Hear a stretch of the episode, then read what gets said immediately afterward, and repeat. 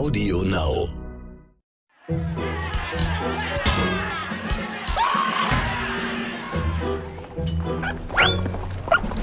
Asterix, der Podcast.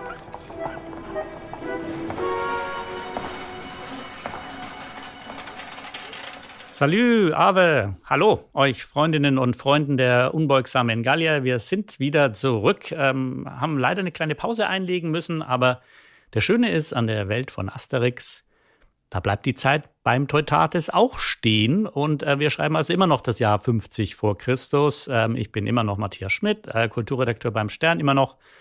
Und in der achten Folge meines Podcasts über Asterix und seine streitbaren Freunde soll es diesmal besonders niedlich und tierisch werden. Ihr ahnt, was kommt. Im Mittelpunkt steht nämlich heute Idefix, der Hund, äh, ständiger Begleiter von Obelix.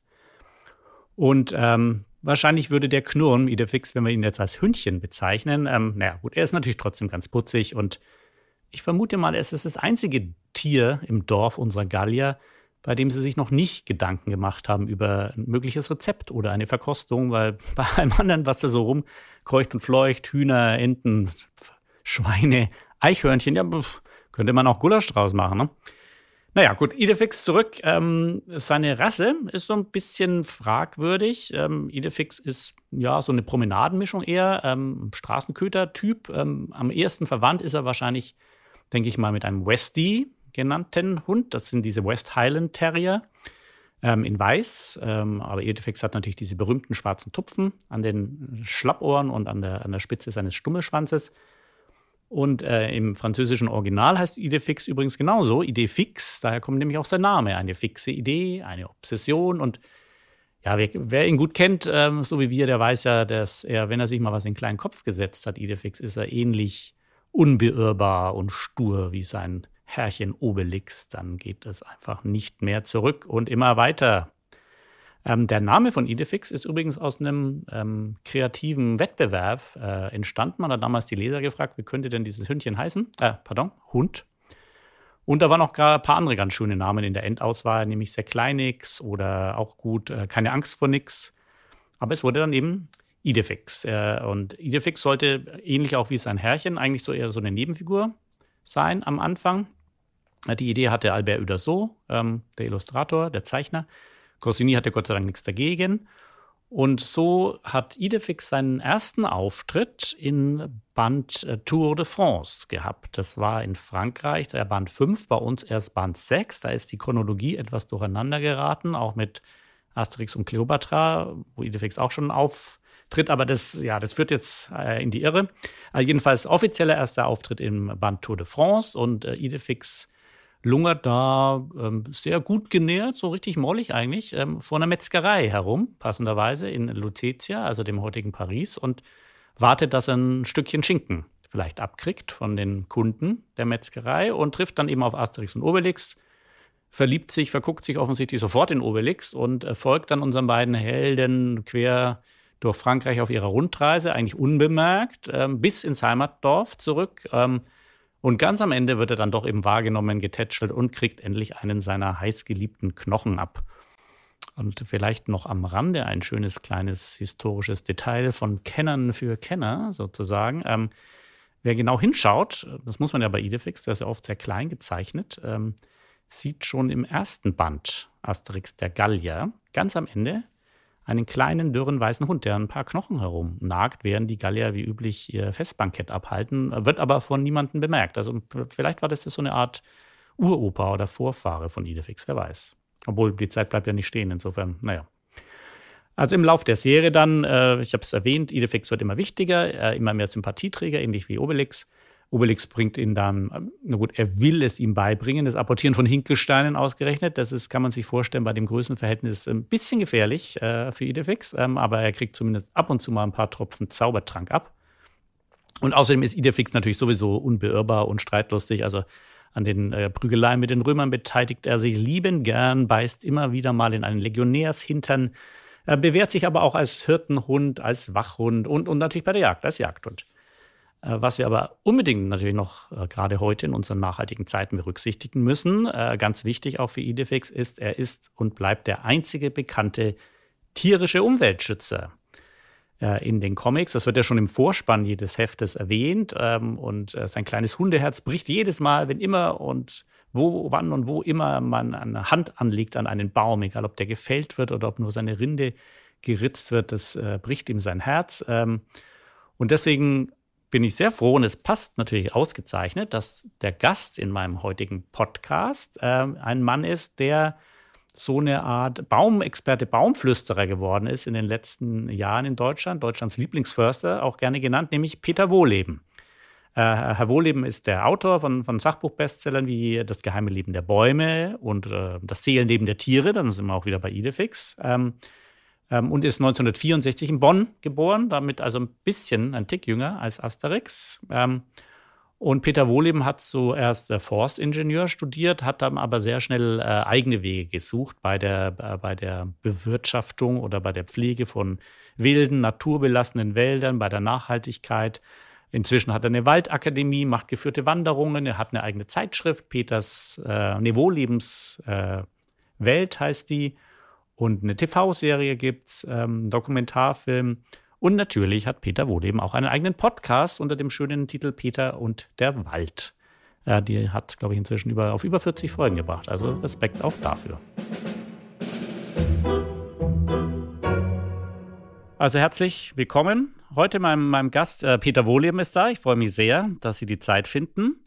Ähm, wir müssen Sie mal kurz aus dem Wald holen, sozusagen. ähm, weil wir mit Ihnen äh, sprechen möchten mit einem anderen großen Umweltschützer und Baumliebhaber, nämlich Idefix. Der ähm, steht ja schon im Vorspann jeden, jedes Heftes, dass der ähm, der einzige als umweltfreundlich bekannte Hund ist, im Comic natürlich sowieso. Er heult vor Verzweiflung, wenn ein Baum gefällt wird. Er fällt sogar in Ohnmacht einmal in, in, bei der Trabantenstadt. Ähm, ähm, haben Sie eine Meinung zu Idefix? Wie finden Sie den generell?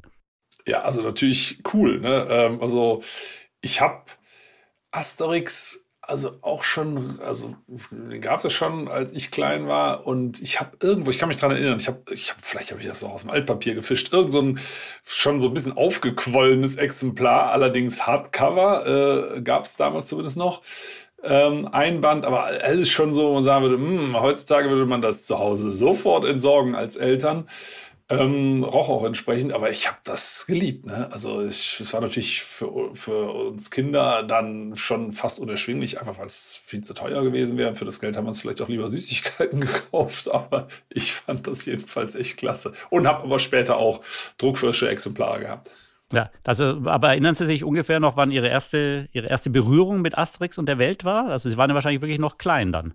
Ja, ja, also pff, ob, ich kann jetzt nicht sagen, ob das 7, 8, 9 war, aber so irgendwo in dem Dreh wird das gewesen sein. Ne? Und ähm, nee, fand ich total schön. Und was natürlich unvergesslich ist, ist, ist nicht unbedingt Idefix, sondern die, das Fondue Asterix bei den Schweizern und die Geschichte, wenn man sein Brotstückchen reinfallen lässt, dass man dann mit dem Mühlstein um den Hals im nächsten See versenkt wird, das ist hängen geblieben. Ja, gut, das ist eine legendäre Szene natürlich, an der wir uns ja, zumindest an Silvester beim jährlichen Käsefondue immer sehr gerne ja, ja. erinnern. Ähm, Idefix ist ja so ein, angeblich so, äh, am Anfang so ein bisschen so eine Nebenfigur und wird dann auch immer wichtiger etc. Ähm, ich weiß nicht, ich habe es nicht rausgekriegt, warum die äh, Uderso und ähm, Goscinny damals die Idee hatten, ihn als Umweltschützer gerade, also als wirklich tierischen Umweltschützer zu positionieren. Ähm, also sie, ihre Laufbahn war ja damals auch noch nicht klar, als sie die, wahrscheinlich die Asterix gelesen haben, aber äh, im Prinzip ist, wäre ja ein gutes Maskottchen auch für die Arbeit, die Sie da machen, Idefix. Ja, auf jeden Fall. Und ich meine, ähm, Sie haben es gerade angesprochen, ähm, das, was da jetzt tatsächlich dahinter steht, das ist, ist wirklich interessant, weil äh, Edefix heult um die Bäume. Und Wildschweine werden ja in rauen Mengen da verspeist, ähm, wo man sagen würde, okay, die haben ja auch Gefühle, aber ähm, das spielt dann keine Rolle. Also von daher ist das schon, sagen wir mal, werden Bäume mal mindestens auf die Stufe von Tieren gehoben. Und da sind wir schon ganz nah bei meinen Themen. Ja. Ähm, was, was für eine Erfahrung haben Sie denn generell mit Hunden im Wald? Es, es gibt ja immer wieder diese Geschichte über renitente Hundebesitzer, die die Hunde dann ohne Leine laufen lassen. Ich glaube, Idefix hat eine Leine noch nicht mal aus, aus sehr weiter Entfernung gesehen. Der ist ja immer alleine unterwegs, auch im Wald. Das ist ja durchaus auch für die, für die Arbeit und die Aufklärung, die sie leisten, ein schwieriges Thema, kann ich mir vorstellen. Auch eigentlich nicht unbedingt. Ähm, also Hunde im Wald, äh, das Thema sehe ich ganz entspannt. Also solange die Hunde nicht jagen, ähm, dürfen die ja in äh, einigen Bundesländern auch ohne Leine und zwar relativ weit weg laufen, vorausgesetzt, sie lassen sich wieder zurückpfeifen. Ne? Das finde ich auch in Ordnung und natürlich immer dasselbe, wenn äh, Spaziergängerinnen oder Spaziergänger kommen. Äh, viele Hundebesitzerinnen und Besitzer sagen, ja, nee, der tut nichts und lassen ihn laufen. Und das ist dann einfach eine Belästigung. Ne? Also das machen aber zum Glück nicht so viele. Die rufen ihren Hund dann zurück, ähm, dass, dass man da äh, ganz entspannt dran vorbeigehen kann. Auf Wildtiere bezogen sind Hunde eigentlich keine, keine Gefahr oder so. Also ein gesundes Reh zum Beispiel kann ein Hund nie fangen. Ähm, die Rehe laufen schön im Kreis, überlaufen ihre eigene Spur und der Hund kann die Fährte nicht mehr richtig aufnehmen, äh, kriegt das auch nicht. Also wenn mehrere Hunde zusammen das machen, also wie so ein Rudel, das, dann sieht die Sache anders aus. Aber ansonsten muss man ganz ehrlich sagen, also ich finde es eigentlich schön, wenn Leute an der Leine hinten dran hängt, an ihrem Hund in die Natur gehen, was viele ja sonst gar nicht so intensiv machen würden. Ja, gut, das ist natürlich auch ein guter Grund, in den Wald zu gehen, dass man den Hund mal ein bisschen laufen lassen kann, ja, klar. Ja, genau. Wo wir bei Idefix natürlich konstatieren müssen, das ist ja auch ein Jagdhund, ne? Also der hat, Obelix hat ihn ja nicht nur auf Hinkelsteine abgerichtet, nee. was nicht ganz so gut klappt, meistens wegen seiner Größe, sondern natürlich auch auf die Wildschweinhatz und Jagd. Und das ist ja doch auch durchaus, die Hetzjagd ist ja schon ein schwieriges Thema natürlich, nicht nur in England. Ähm, also Idefix ist ja auch unterwegs und äh, traumatisiert Wildschweine wahrscheinlich. Ja, äh, und das gibt es ja auch. Also äh, gerade die Jagd mit Terriern, also mit sehr kleinen Hunden, wo man denkt, Mensch, ähm, wie geht denn das eigentlich? Da würde man sich eher so Rottweiler-mäßig irgendwas vorstellen, gerade bei Wildschweinen, weil die ja wirklich sehr, wehr, sehr wehrhaft sind und auch regelmäßig Jagdhunde auf links drehen. Das kann man ja auch verstehen aus Wildschweinsicht. Ähm, also diese Jagdterrier, die sind allerdings wirklich richtig durchgeknallt. Also Idefix ist ja ein sehr lieber Hund. Diese Jagdterrier, ähm, die lassen sich teilweise sehr schlecht erziehen, die verbeißen sich auch oft ineinander, habe ich äh, selber schon gesehen, solche Sachen und ähm, jagen halt wirklich sehr, sehr gerne Wildschweine. Also da nähern sie sich wieder Idefix, aber in der Regel halt als Meute. Ähm, ich persönlich finde das halt nicht so schön, äh, muss ich ganz ehrlich sagen, wenn so, so Tiere zu hetzen. Nur wenn wir nochmal auf Asterix zurückkommen, also ein einzelner kleiner Hund, da würden die Wildschweine, also die würden, glaube ich, schon auf Abstand gehen, weil die immer denken, ah, vielleicht ist er jetzt doch eine Treibjacht und da kommen noch mehr Idefixe. Aber ein kleiner weißer Hund macht da draußen wirklich nichts kaputt. Ja. Und auch das äh, Bäume anpinkeln oder irgendwo einen Haufen hinsetzen ist jetzt nicht unbedingt, was den Wald schädigt. Nein, also das ist etwas, was, was mich eher nervt. Also wenn wir irgendwo eine Führung haben in der Waldakademie und kommen mit so einer Gruppe äh, rein, das haben wir schon zweimal gehabt. Die Leute treten sich die Füße auf den Fußabtreter, aber natürlich drinnen ab und dann sind sie vorher irgendwo reingetreten. Das ist nicht schön sauber zu machen. Also deswegen finde ich es immer ganz nett, wenn ähm, die Menschen das von ihrem Hund mal so ein bisschen wenigstens an Seite tun, dass da keiner reintritt. Also für die Natur selber, da muss man sagen, nein, ähm, es sind pro Quadratkilometer ja irgendwo so plus minus 50 große Säugetiere unterwegs, die auch alle ihr Geschäft machen und ob da noch ein paar Hunde dazukommen oder nicht, das spielt echt keine Rolle. Hm. Idefix ist ja, also in den Comics kann er ja nicht sprechen oder man kann zumindest ahnen, was er denkt, aber er spricht da nicht. Es gibt ja inzwischen auch eine TV-Serie, also eine animierte Serie, wo Idefix dann auch wirklich sprechen kann. In den Comics glaube ich nicht. Ähm, gibt es keine einzige Stelle. Äh, Sie haben ja aber auch ein sehr schönes Sachbuch-Bestseller geschrieben über das Seelenleben der Tiere und sich da auch natürlich auch mit Hunden beschäftigt. Also ich erinnere mich, dass Hunde eine gewisse Scham äh, empfinden können, wenn sie sich verziehen, um ihr großes Geschäft zu machen, dass sie träumen können, äh, auch dankbar sein können.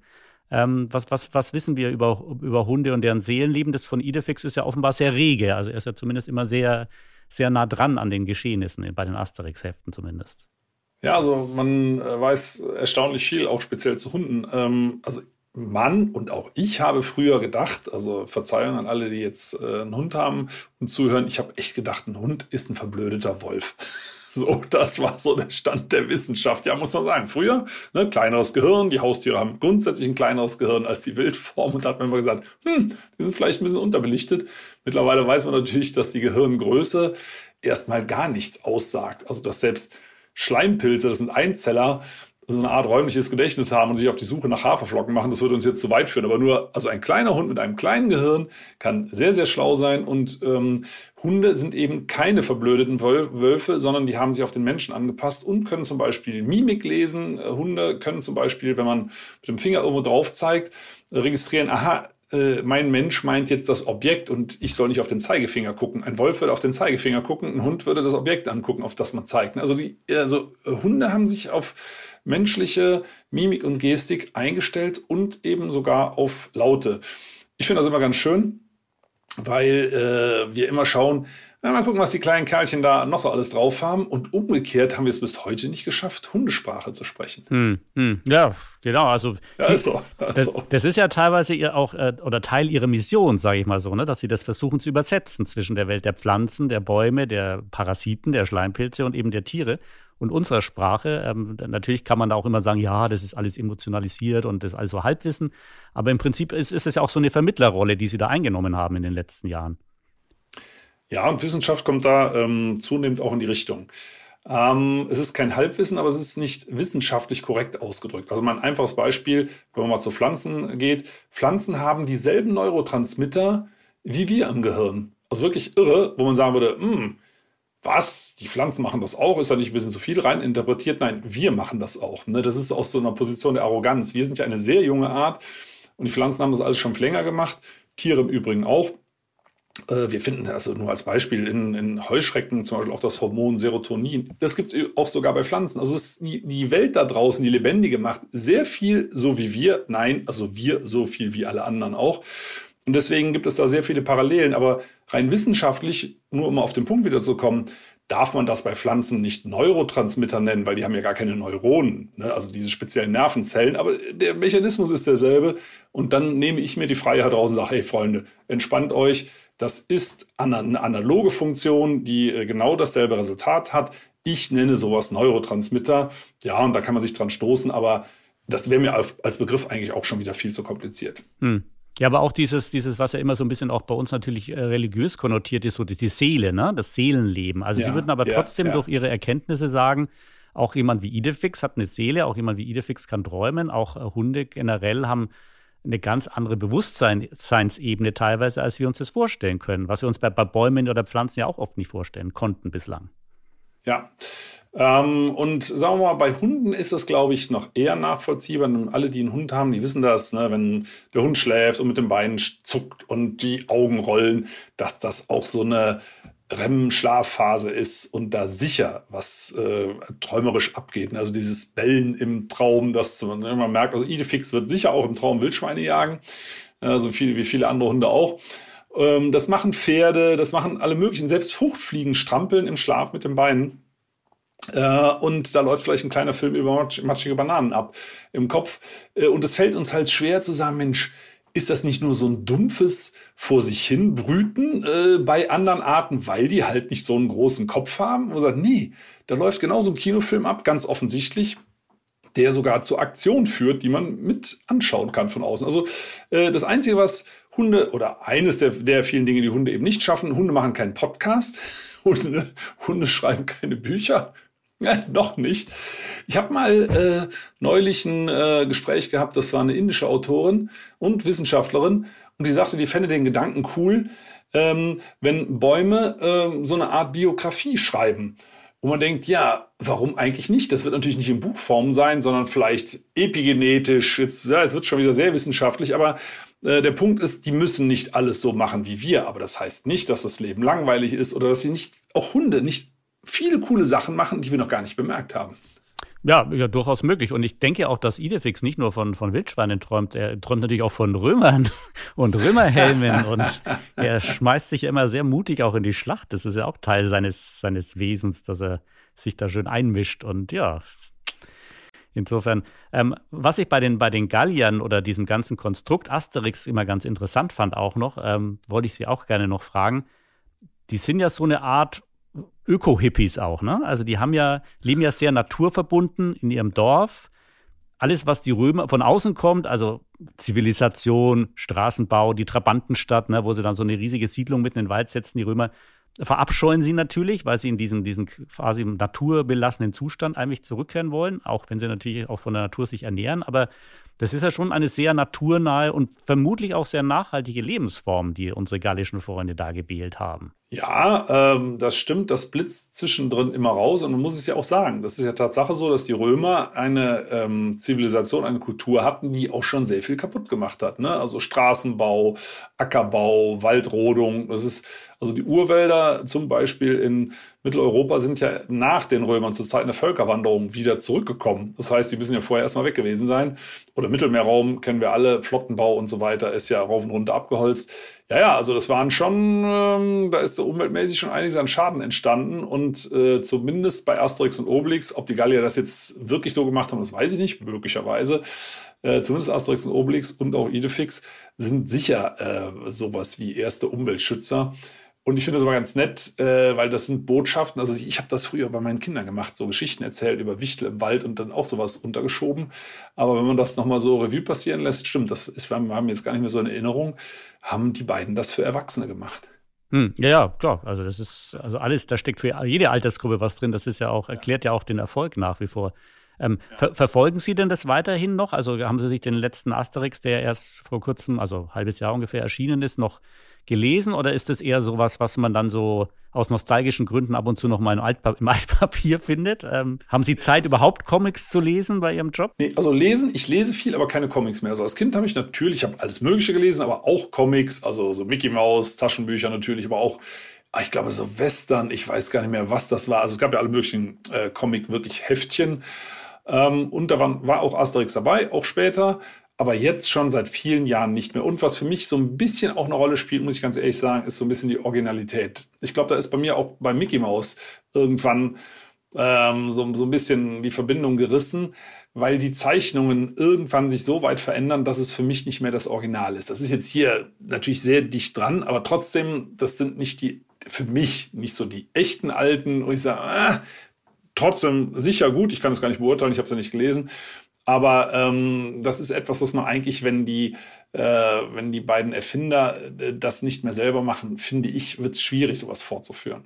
Ja, das, das ehrlich gesagt, das Genie von Goscinny ist ja auch unerreicht. Der hat ja auch den kleinen Nick und etc. gemacht. Und äh, Uderso hat natürlich auch das durch seinen Strich das geprägt und alles andere ist natürlich gut. Und die neuen Geschichten sind auch moderner. Das ist immer ganz gut, dass Asterix auch mit der Zeit geht. Im letzten Band schließt sich Idefix unter anderem einen Rudel von Wölfen an. Dann sind wir wieder beim verblödeten, verblödeten Wolf, ähm, weil das natürlich seine, seine Stammesgenossen sind. Aber ähm, ich, ich weiß, was Sie meinen. Ähm, gab es aber, Sie hatten aber trotzdem damals, als Sie Asterix noch mehr gelesen haben, noch mehr verfolgt haben, ähm, also war jetzt ja nicht Idefix Ihre Lieblingsfigur oder, oder Tubadix, der auf dem Baumhaus oder gewohnt hat oder im Baumhaus gewohnt hat. Also Tubalix sicher nicht, weil ich, der ist ja allen auf die Nerven gegangen und mir beim Lesen letztendlich dann auch.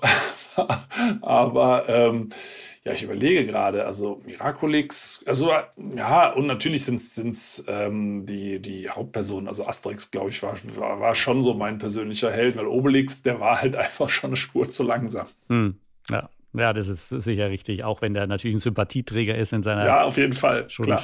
dusseligen Art, aber sehr, ja. Und äh, die gehören ja auch Idefix und Obelix, also das, der eine ist ja unter den anderen nix und es gibt ja auch die, die Theorie, dass die Macht, die Obelix im Dorf nicht hat und wo er immer zurückgesetzt wird, ähm, die, die spielt er dann mit Idefix nach. Ne? Also Idefix ist sozusagen sein Kind und äh, dem kann er wenigstens noch sagen, wo es lang geht und meistens hört Idefix dann auch, aber das ist nur eine Theorie von vielen.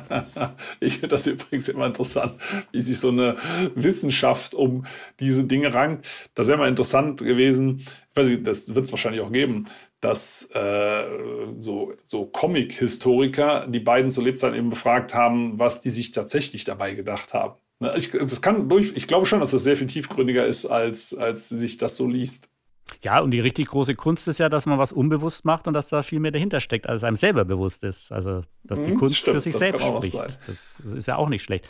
Ähm, haben Sie denn, ich weiß, dass Sie mal einen Spaniel hatten, der aber, glaube ich, gestorben ist. Gibt es diese französische Bulldogge noch oder haben Sie noch andere Hunde derzeit, die mit Ihnen da ähm, auf der auf dem, auf dem Hof, auf dem Gelände leben? Äh, nee, also aktuell nicht. Einfach deswegen, weil unser Sohn auch einen Hund hat. Das ist diese französische Bulldogge Krusty. Das ist, passt ganz gut zu Idefix, äh, auch von der Größe her. Äh, wobei der, glaube ich, noch, noch mehr chillt, der Krusty, als der, als der Idefix. Ähm, und dann, ähm, wenn unser Sohn im Urlaub ist, dann haben wir den Hund. Er ist auch relativ viel hier. Und dann noch einen eigenen zusammen. Wir sind ja auch ab und zu im Urlaub. Das ist eigentlich von daher ganz gut, wenn man, wenn man einen Hund in der Familie hat. Das reicht uns im, im Augenblick. Wenn mal gar keiner mehr da wäre, hm, dann müssen wir mal gucken, was wir dann machen. Hm. Also jetzt aktuell keinen eigenen Hund, sondern nur nein, nein, nein. Hühner, Pferde. Ja. Ziegen, genau. Ziegen. Ja gut, bei einem gallischen Dorf ist ja auch sehr reiches Tierleben. Die meisten sind natürlich zum Essen gedacht oder Nutzvieh, Nutzvieh aber da ist eine bunte, bunte Tiervielfalt äh, vorhanden. Ähm, genau, weil Sie gerade ja auch noch die, die, die Wildschweine schon erwähnt hatten. Ne? Das ist ja auch das, das, das, äh, ein, ein, so ein Running Gag bei Asterix, dass die, die Wildschweine quasi äh, dauertraumatisiert sind, weil die Gallier solche Unmengen an Fleisch verzehren, nicht nur Obelix, dass man ständig auf der Wildschweinjagd ist. Jedes, jedes Heft endet natürlich mit dem Bankett, wo dann wieder gegrillt wird, etc. Also überhaupt nicht mehr zeitgemäß natürlich, diese Fleischmassen äh, zu essen. Ähm, Interessanterweise war ja das Wildschwein bei den Kelten, also auch bei den Galliern, ähm, ein, Symbol ne, für männliche Kraft und Mut etc. Also er hatte auch eher so eine, so eine mythische Dimension. Ähm, wie, wie stehen Sie zu Wildschweinen im Wald? Haben wir überhaupt noch so viele wilde Schweine? Die, die, sind die nicht sowieso alle längst gezählt und werden regelmäßig zur Strecke gebracht? Haben die noch eine Funktion für den, die wilden Wälder, die wir ja gar nicht mehr haben, die Urwälder? Wie, wie sieht es also, aus? Mal, also, also, Tiere in Funktion gibt es in der Natur nicht, interessanterweise. Ähm, das ist eine Vorstellung, von der hat man sich jetzt mittlerweile schon verabschiedet, dass überhaupt irgendwas eine Funktion hat. Das heißt nicht, dass wenn das Tier fehlt, dass dann bestimmte Dinge anders laufen. Also so schon. Es, es gibt Einflüsse, sagen wir mal so. Äh, Wildschweine gibt es mehr denn je. Also hier bei uns zum Beispiel in der Eifel gab es vor 100 Jahren praktisch keine Wildschweine mehr. Da waren wahrscheinlich zu viele äh, Leute hinter Wildschweinbraten her. Und ähm, heutzutage gibt es Unmengen an Wildschweinen. Warum? Das ist nicht der Maisanbau draußen. Also Wildschweine sind auf diese äh, nur alle paar Jahre stattfindenden Eicheln- und Bucheckernmasten, so nennt man das, weil man früher damit auch Hausschweine gemästet hat. Also wenn ganz viele Eichel- und Bucheckern äh, runterfallen, das hat man nur alle paar Jahre, dann vermehren die sich ganz rasant. Darauf sind die, das ist wirklich deren Rhythmus, darauf sind die eingestellt. Also da können selbst vier Monate alte Frischlinge schon anfangen, sich zu paaren, geht der Bestand rapide hoch und danach gibt es eben keine Eichen- und Bucheckern, ne? die Bäume blühen ja nur alle paar Jahre und dann bricht der Bestand wieder zusammen. Und Jägerinnen und Jäger füttern die aber massiv an mit Mais, weil sie da beauftragt sind, möglichst viele Wildschweine zu schießen. Die Wildschweine sind sehr schlau, ist so ähnlich wie bei Asterix und Obelix. Die zittern auch vor den äh, Jägern und wissen genau, ah, wenn die da kommen mit ihrem Auto, dann bleiben wir besser zu Hause, so ungefähr. Deswegen locken die die mit dieser Maisfütterung und es wird so viel Mais gefüttert, dass das für die Wildschweine so ist, als ob jedes Jahr ganz viele Eichel und Bucheckern da sind und die Bestände gehen durch die Decke, obwohl irre viel geschossen wird, ähm, was ich auch schade finde. Äh, also Wildschweine sind wunderschöne kluge Tiere und ja, ich kann die Gallier äh, und auch die Kelten verstehen, dass das ein Tier ist, was besonderen Mut symbolisiert. Die halten wahnsinnig was aus. Also man sieht es ja allein schon daran, dass sie mit ihrer Nase äh, so einen steinigen, festgebackenen Boden umwühlen. Also ich glaube, wir würden alle die Tränen in die Augen kriegen und, äh, und der ist schon sehr empfindlich, dieser Rüssel. Äh, aber die sind echt hart im Nehmen.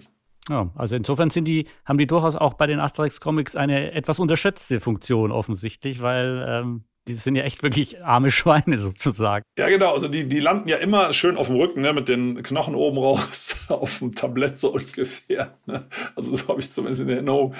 Ähm, ist ja zumindest sehr ähm, jugendfreundlich dargestellt, dass da nicht noch äh, das Schlachten groß thematisiert wird. Nein, aber ähm, also das, ja, das, das äh, fehlt tatsächlich bei Asterix, dass die Wildschweine wirklich extrem wehrhaft sind. Also ähm, es ist eigentlich wäre es ein, ein, äh, klassisches Symbol ja für den gallischen Widerstand. Ja, gut, dann äh, vielleicht für, für eines der nächsten Hefte dann vielleicht ein guter, gutes Thema mal, dass man mal die, äh, die, die drangsalierten Wildschweine mal ein bisschen mehr in Fokus rückt und äh, nicht nur immer die üblichen Helden. Wunderbar. Äh, ja, super. Vielen Dank, äh, Herr Wohleben, für die Zeit und äh, die guten Sachen über die Tiere und ihr Seelenleben. Ich bin sehr gespannt, wie die Asterix-Leser das dann umsetzen bei der nächsten Lektüre. Dann kann man durchaus einiges mal durchdenken, was Idefix träumt. Das finde ich auch sehr spannend. Ähm, ja, herzlichen Dank und ähm, bis bald mal im Wald oder anderswo. Ja, vielen Dank. Mir hat es auch sehr viel Spaß gemacht und es sind tatsächlich noch mal ein paar alte Erinnerungen hochgekommen an die gute, guten, alten, wenn auch etwas äh, müffeligen Asterix-Hefte. vielen Dank. Ja, ein paar neue kaufen, yay.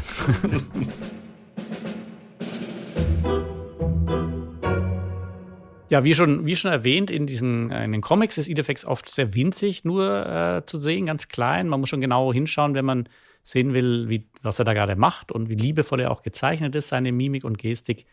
Ähm, Ein großer Unterschied aber von Idefix zu anderen Nebenfiguren dieses Universums, äh, Methusalix, äh, Automatix, Leitnix, ist, dass Idefix es sogar als Hauptdarsteller inzwischen zu einer Reihe von Kindercomics geschafft hat. Ähm, Gerade ist wieder ein Band erschienen ähm, und es gab schon in den 70er Jahren Mal- und Spielebücher mit ihm, Leselernbücher. Viele sind heutzutage fast nur noch archivarisch, äh, antiquarisch erhältlich.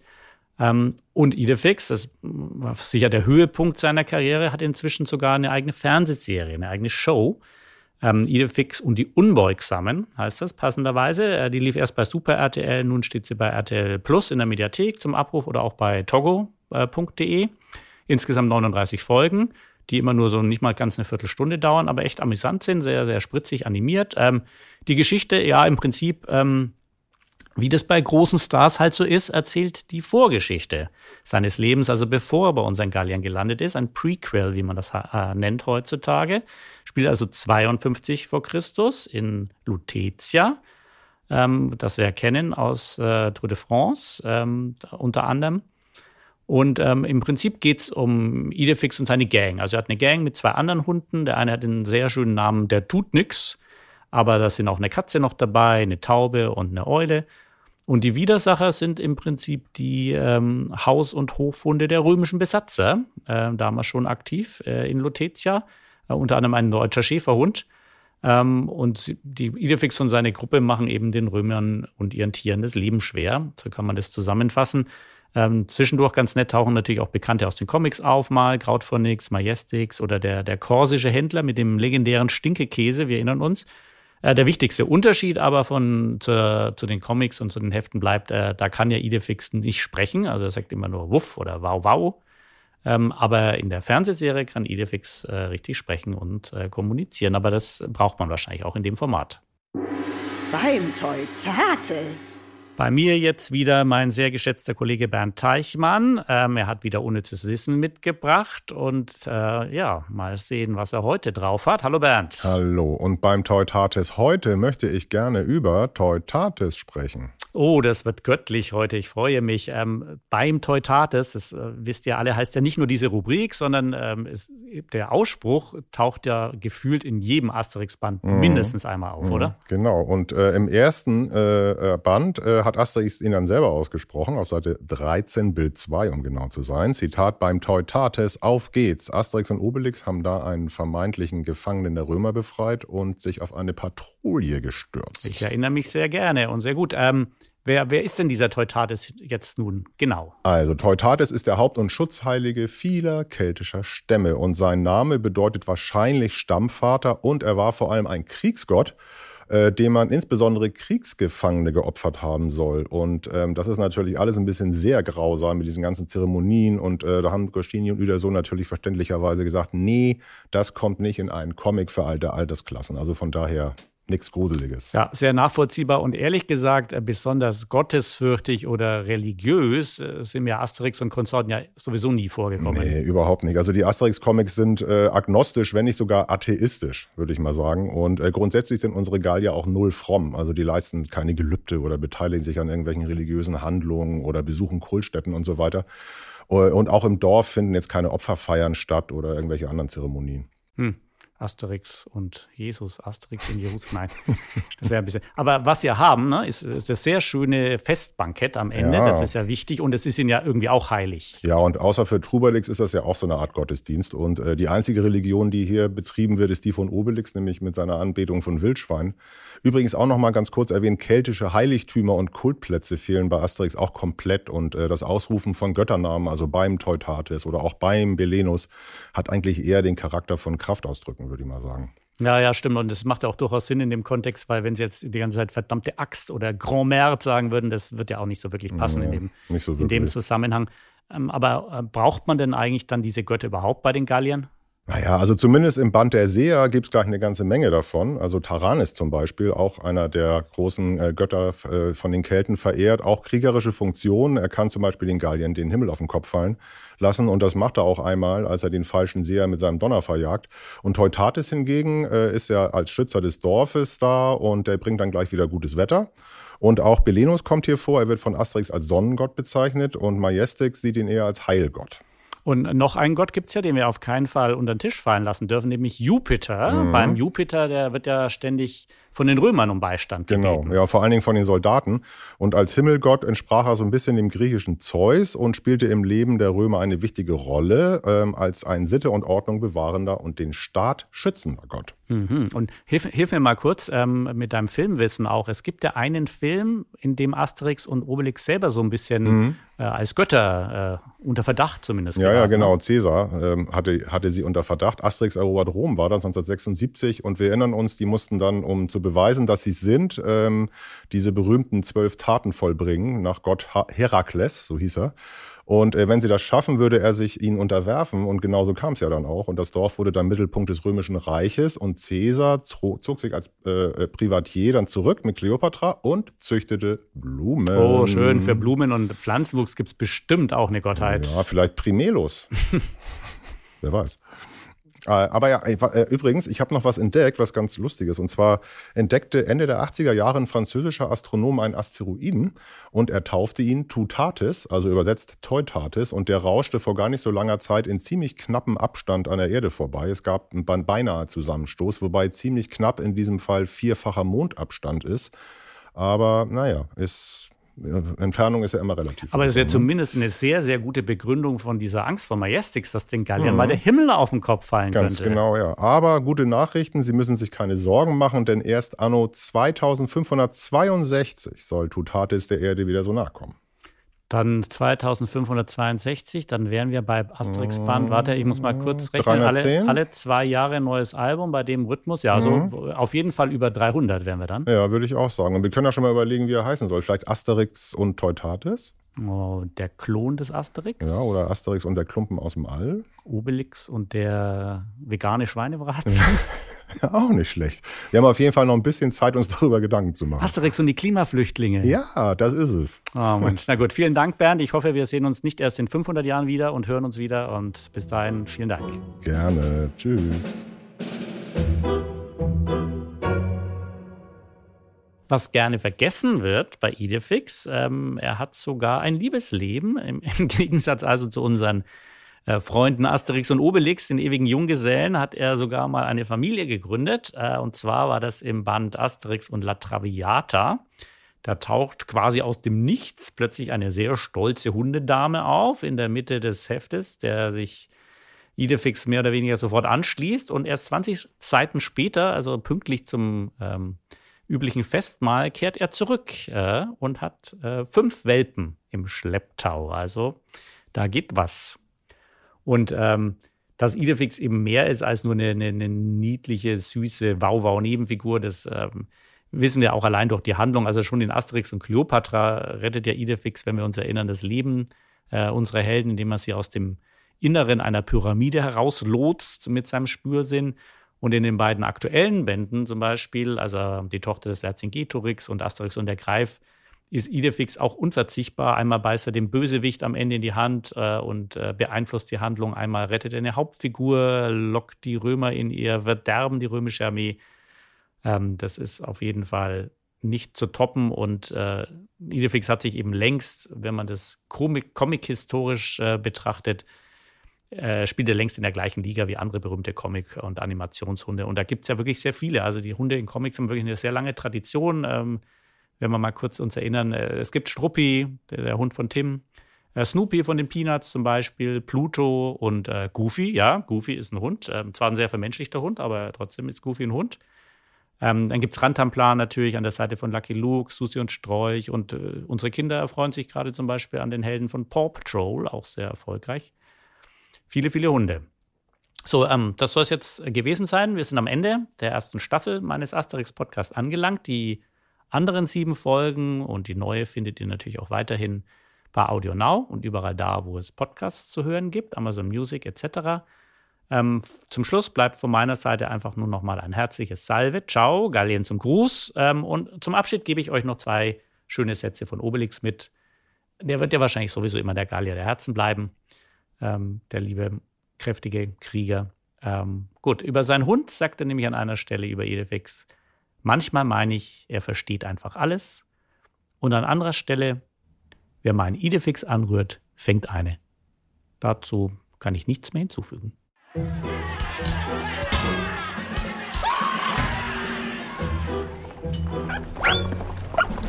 Asterix, der Podcast.